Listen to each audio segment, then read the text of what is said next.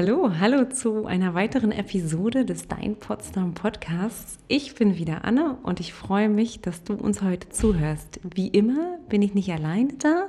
Ich bin heute wieder mit Alexandra da. Hallo Alexandra. Hallo Anne. Und wir reden heute über das Thema DDR-Architektur in Potsdam. Nicht ein ganz einfaches Thema, würde ich sagen. Ähm, auch sehr, sehr kontrovers diskutiert, glaube ich, kann man sagen. Ähm, aber wir versuchen mal unser Glück, oder? Ja, auf jeden Fall. Also ich denke, gerade wenn uns jemand hier zuhört, der die eine oder die andere Meinung dazu hat, dann wird es bestimmt bei euch ganz viele eigene Ideen und Emotionen hervorrufen. Und das merkt man ja auch immer, wenn man mit jemandem ins Gespräch kommt hier in Potsdam zu dieser Architektur. Genau. Und äh, ich finde es interessant, wie du gerade gesagt hast, wenn uns hier jemand zuhört. Ich hoffe doch, dass uns, dass uns hier ganz viele heute zuhören. Ähm, es ist eine weitere Episode. Es geht wieder neu los. Fangen wir doch einfach mal an, Alexandra. Warum, warum genau reden wir heute über die DDR-Architektur? Ich glaube, das ist genau der Punkt, wo wir mit angefangen haben, weil es eine ähm, Architektur ist, die in Potsdam ganz viel ist, zum einen in die Diskussion der Bewohnerschaft, aber auch ähm, das spiegelt sich in der regionalen Presse wieder. Und es ist ja auch so, dass äh, Potsdam es damit auch sogar in die überregionale Presse geschafft hat ähm, wenn man so die Bebauung am alten Markt sich ähm, anschaut. Und ich denke, es ist durchaus vieles an qualitätsvoller Architektur in Potsdam vorhanden aus dieser Zeit. Und man kann es auch immer noch so als eine sehr, eine Architektur, die genutzt wird, ansehen. Und deswegen können wir da durchaus mal eine eigene Folge zu machen kann man so sagen. Okay, ist es auch genau der Grund, warum du gesagt hast, du bringst heute das Thema mal mit? Interessierst du dich selber für die DDR-Architektur? Ja, durchaus auch. Also ich ähm, habe vor 2012 hatten wir so ein, äh, gab es ein Themenjahr bei Kulturland Brandenburg, wo ich ähm, Teil einer Initiative war, Metropolar. Und wir haben damals auch ein Buch zur DDR-Architektur oder überhaupt auch Kunst und dergleichen, die damit verbunden war, herausgebracht, der Zukunft zugewandt. Und der Zukunft zugewandt hieß dann das Buch, was wir dazu gemacht haben. Und es hat dann ein relativ großes Echo auch in Potsdam hervorgerufen. Und es gibt auch heute immer noch die Buchhandlung, gestern haben wir erst wieder eine vom Victoria Garten bekommen, wo ähm, Kunden nach dem Buch nachfragen. Und es gibt noch nicht so viel ähm, Publikationen dazu, aber es ist auch schon seit einigen Jahren tatsächlich in der Forschung angekommen, damit natürlich auch in einer gesellschaftlichen Diskussion. Ja. Und da geht es ja sozusagen weiter. Verstehe, verstehe. Weißt du oder was meinst du, ähm, woran es teilweise liegen könnte, dass man darüber so diskutiert? Es liegt zum, sicherlich einfach daran, dass ähm, wir dieses Jahr 30 Jahre Mauerfall haben mhm. und ähm, die Geschichte so weit vorangeschritten ist, dass man nicht mehr nur aus dem Moment von 1990, wo sich ja zum Beispiel auch die Stadtverordnetenversammlung in Potsdam hier am Alten Markt entschieden hat, dass der historische Stadtgrundriss und Aufriss wieder entstehen soll, ähm, denken können, sondern dass man vielleicht nach 30 Jahren auch nochmal alles anders bewertet, neu bewertet und auch feststellt, die DDR ist genauso eine Zeitebene, die unsere Geschichte prägt, die aber fast überall auch im Verschwinden begriffen ist, dass man da deswegen nochmal neu auch rangeht und es einem auch viel bewusster wird und zum Teil auch diese Architektur nun auch auf die Denkmallisten es natürlich schon längst geschafft hat und ähm, auch in der Öffentlichkeit stärker nun als denkmalwürdig begriffen wird aber natürlich nicht von allen. Deswegen wird es emotional. Ja, ja, sehr, sehr, sehr spannendes Thema auf jeden Fall. Ich weiß, ich weiß vor allen Dingen auch ähm, in Berlin, in Berlin wird ja dieses Thema 30 Jahre Mauerfall ganz anders gespielt, äh, als mhm. wir das hier teilweise spielen. Und ich persönlich glaube ja auch, Potsdam ist eine Stadt in den neuen Bundesländern und es ist auch gut so.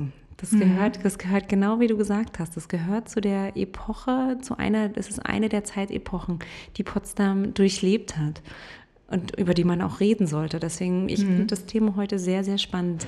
Mich würde interessieren, wie, ähm, dein Publikum oder wie die Teilnehmer des Rundgangs, der Rundgänge auf die DDR-Architektur teilweise reagieren. Wenn man jetzt so vor allen Dingen den alten Markt sich anschaut, wo da, äh, zu der Zeit, wo das Gebäude der späteren Fachhochschule, früher mal Institut für Lehrerbildung, noch gestanden hat, gegenüber dem heutigen Museum Barberini, dann kam als erstes immer das Gefühl von, was ist das denn für ein Schandfleck? Der muss unbedingt weg.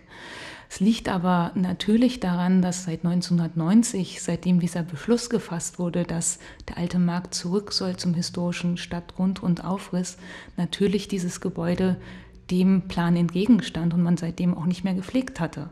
Und wenn 30 Jahre ins Land gehen, das äh, ohne Pflege eines Gebäudes, äh, dann sieht es auch so aus, wie es aussah. Ja. Wenn man dann aber so ein bisschen darüber gesprochen hat, wo diese Architektur eigentlich herkam, dann hat sich das ähm, bei vielen auch gewandelt. Wobei man trotzdem immer sehr aufpassen muss, dass man eben neutral bleibt. Und ähm, denn auch in den Betrachtern der Gäste oder beziehungsweise in der Gästegruppe gab es da sehr viele von persönlichen Meinungen geprägte Aussagen, die auch viel mit ähm, Schönheitsempfinden zu tun haben und Schönheitsempfinden ist nie objektiv, sondern immer subjektiv. Und das wird dann auch manchmal schwierig in der Argumentation. Und jeder begreift ja was anderes als Heimat. Ja. Und das kommt dann da wieder raus. Da sagst du dann auch sehr genau, wer kommt nun aus welchen Bereichen Deutschlands zum Beispiel ja. in den Äußerungen. Wenn wir aber, wenn wir weiter mhm. über DDR-Architektur reden, dann, dann fällt mir auch immer ganz stark ein, die Neustädter Havelbucht. Mhm. Willst du ganz kurz sagen, wo wir die finden? Ja, das ist, wenn man sich äh, wieder den alten Markt vorstellt, ähm, hatte es von dem Apartments des großen Kurfürsten damals eine große Allee gegeben, die sozusagen in westliche Richtung führte. Und die ist dann als breite Straße schon unter den Kurfürsten und dann hinterher Brandenburger, also Brandenburger Kurfürsten und preußischen Königen ausgestaltet worden.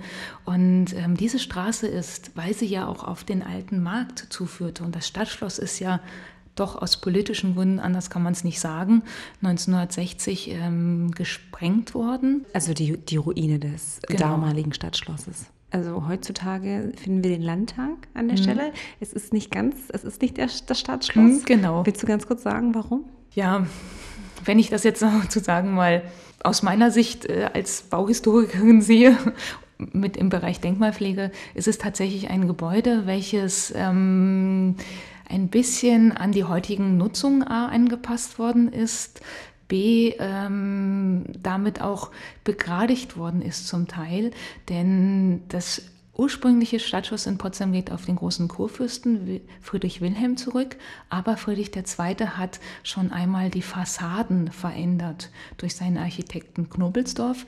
Und das war natürlich eine Fassade, die sich auf den bestehenden Bau bezogen hat. Und sowas ist zum Beispiel dann ein wenig begradigt worden in den Achsen beispielsweise. Wir waren bei der mhm. prachtvollen, aus genau. meiner Sicht prachtvollen Straße, der breiten Straße, die ähm, man kann wirklich sagen, ganz anders ist als alle Straßen, die man sonst in Potsdam tatsächlich hat. Und wir waren Richtung Neustädtischer Havelbucht unterwegs. Ja. Genau, und ähm, das hängt so ein bisschen damit zusammen, dass eben das Schloss weg war. Wenn wir nun vor Augen haben, dass am 1. Mai ja die großen Demonstrationen ähm, zum Beispiel durchgeführt worden sind, dann brauchte man natürlich eine Magistrale, auf der das auch möglich war. Deswegen hat man sich ähm, diese breite Straße überlegt, dass man die dahin ausbaut. Ähnlich, ähnlich wie in Berlin. Ne? Mhm, ich glaube, in Berlin war es die Karl-Marx-Allee. Ja. ja. Genau, die, die, die, kann ich auch durchaus nachvollziehen. Also es sind ähnliche Gegebenheiten, Gegebenheiten mhm. wieder zu finden, ja. Entschuldigung. Und die eigentlich hat die breite Straße damals ähm, der Neustädter Havelbucht schon geändert, auch wenn es schon langsam, soweit ich weiß, verlandet war, ähm, die Havelbucht im hinteren Bereich. Und man hat also nun diese breite Straße verlängert über dieses ehemalige Buchtgelände und das trifft heute auf die Zeppelinstraße, wo man dann quasi in Richtung Westen nach Brandenburg weiterfahren kann.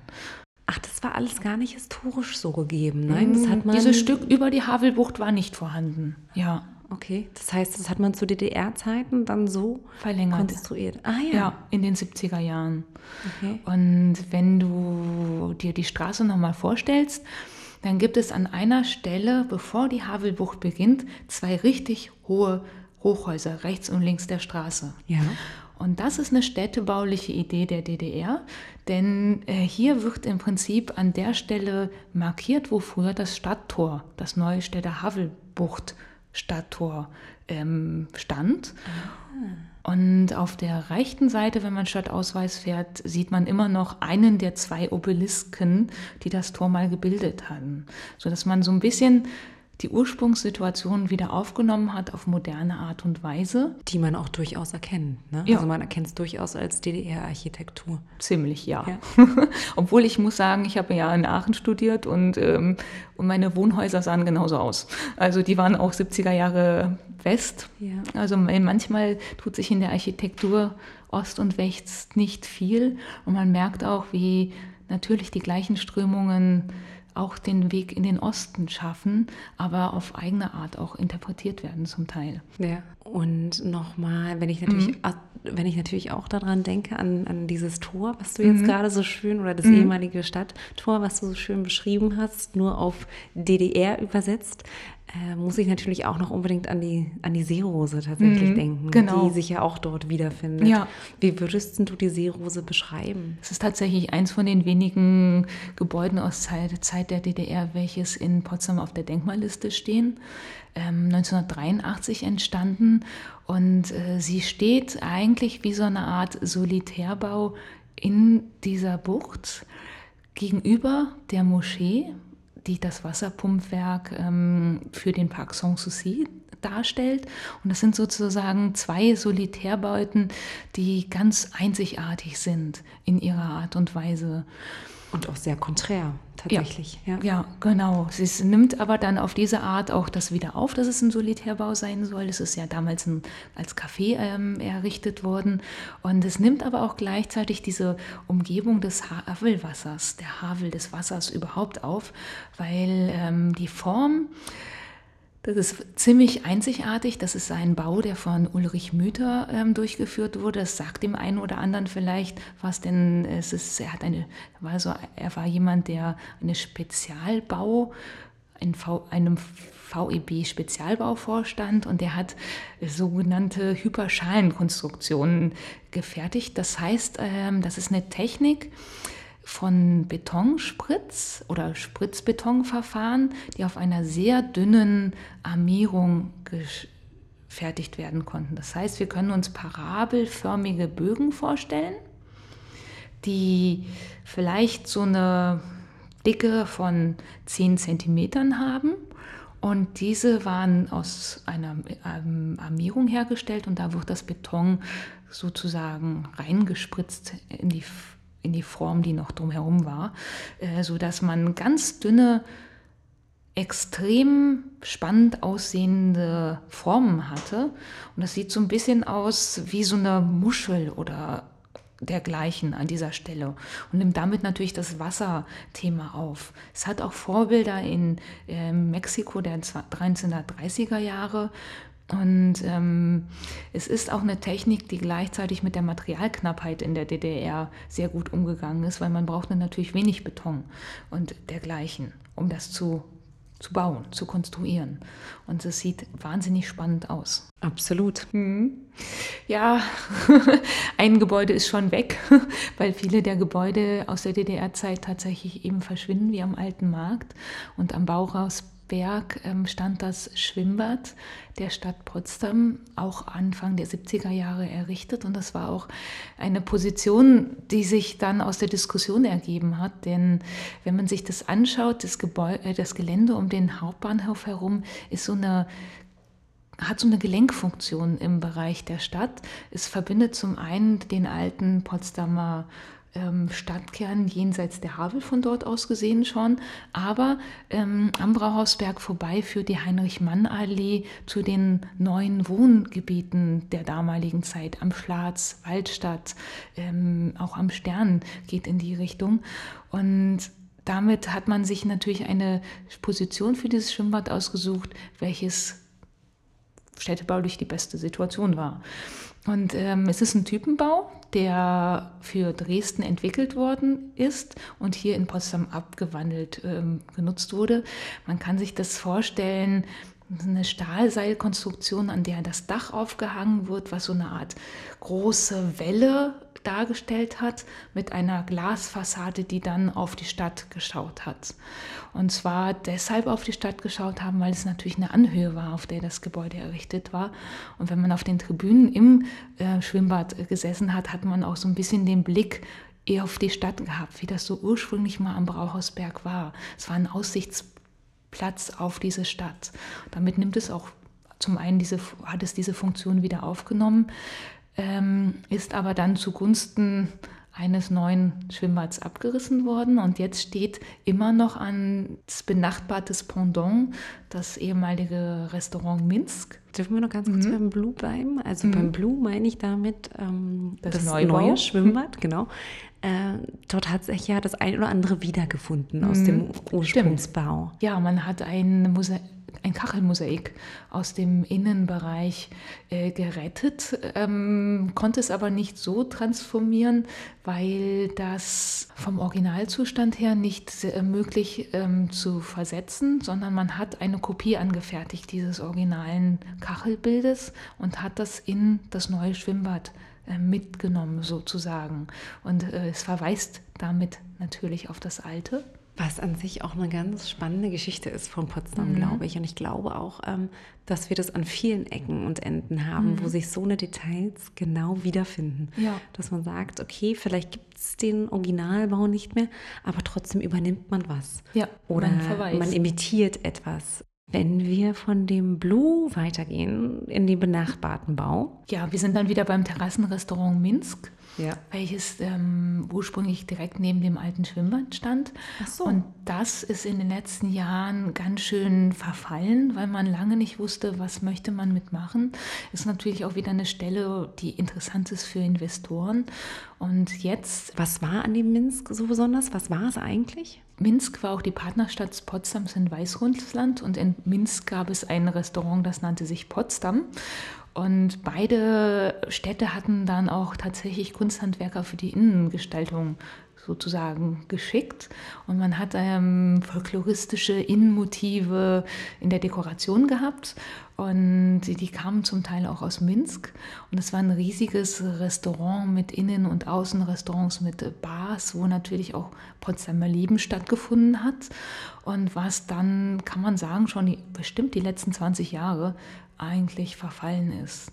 Und jetzt gab es eine große Diskussion wieder und es ist in Anführungsstrichen gerettet, mhm. könnte man so sagen, denn ähm, wir werden wohl demnächst ein weiteres privates Museum in Potsdam bekommen, neben dem Museum Barberini. Denn das Museum Barberini hat ja als Teil seiner Stiftung eine Kunstabteilung, die sich ähm, der DDR-Kunst widmet. Und Hasso Plattner, der diese Stiftung begründet hat, hat auch nun den Zuschlag von der Stadtverordnetenversammlung für dieses Areal Minsk und daneben bekommen. Und er wird das Haus restaurieren und den Sammlungsbestand der DDR-Kunst dorthin auslagern und äh, sozusagen ein Museum für DDR-Kunst in Potsdam errichten. Ja, was ja das, das Thema DDR auch nochmal ganz anders mhm. innerhalb der Stadt sicherlich ähm, präsentieren wird. Ja. Tatsächlich. Wissen wir oder weißt du, wann, ähm, wie lange dieser Prozess sich das gestaltet? Das wird sicherlich noch einiges an Zeit dauern, bis wir ein Museum für DDR-Kunst in Potsdam eröffnen können. Aber spannende Geschichte auf jeden Fall, ne? Weil ja. auch wie du das gerade beschrieben hast, dass es dann echt ähm, Innenarchitekten gab, die aus Minsk rüber, rübergekommen sind in die ehemalige DDR nach Potsdam und dass man auch gleichzeitig wieder welche nach Minsk gesandt hat, äh, finde ich ganz, ganz spannende Geschichte. Ja. Und wenn du sagst, das war so ein wichtiger Bestandteil im Leben der DDR innerhalb Potsdams oder in, innerhalb Potsdams zu DDR-Zeiten, dann wäre es wirklich schade, glaube ich, wenn, wenn dieses Gebäude mit so viel Geschichte oder auch mhm. wiederum DNA der Menschen mhm. nicht mehr weiterhin existieren würde, wäre wirklich schade. Und ich, wenn wir noch einmalig vielleicht in die Höhe gehen, auch mhm. in der mhm. gleichen Gegend, da haben wir den Landtag ehemals, denn ähm, bevor der Landtag ins Stadtzentrum zugezogen ist, hat er im, in der ehemaligen Kriegsschule residiert und die wurde natürlich nach dem Zweiten Weltkrieg umgenutzt und die SED ist dort eingezogen. Das war der Potsdamer Kreml sozusagen. Der Potsdamer Kreml? Ja, und wenn man genau hinschaut, dann sieht man den Hammer und den Sichel tatsächlich, finde ich heute noch, egal von wo man guckt. Also es ist ja ein Gebäude, was man von vielen Ecken, glaube ich, Potsdam sehen kann, aufgrund der Lage, aufgrund der erhöhten Lage. Ähm, und ja, man sieht ganz genau eigentlich noch, wo die, das ehemalige Emblem angebracht war. Ne? Genau, ja. also ganz genau hingucken und dann sieht es der ein oder andere auch noch. Damit würden wir diese Episode für heute schließen oder beenden. Ich finde, es war ein ganz spannendes Thema. Mhm. Teilweise konnten wir es nur anreißen. Ja. Ich glaube, da müsste man noch mal vielleicht ein bisschen in die Tiefe gehen, weil es noch viel mehr zu dem mhm. Thema zu entdecken gibt. Alexandra, ich bedanke mich bei dir, dass du dieses Thema, nicht ganz so einfache Thema, äh, mitgebracht hast. Und äh, dir, lieben Zuhörer, wünsche ich eine wunderschöne Woche und wir freuen uns auch in der nächsten Woche wieder, wenn es heißt, der Dein Potsdam Podcast. Tschüss. Tschüss.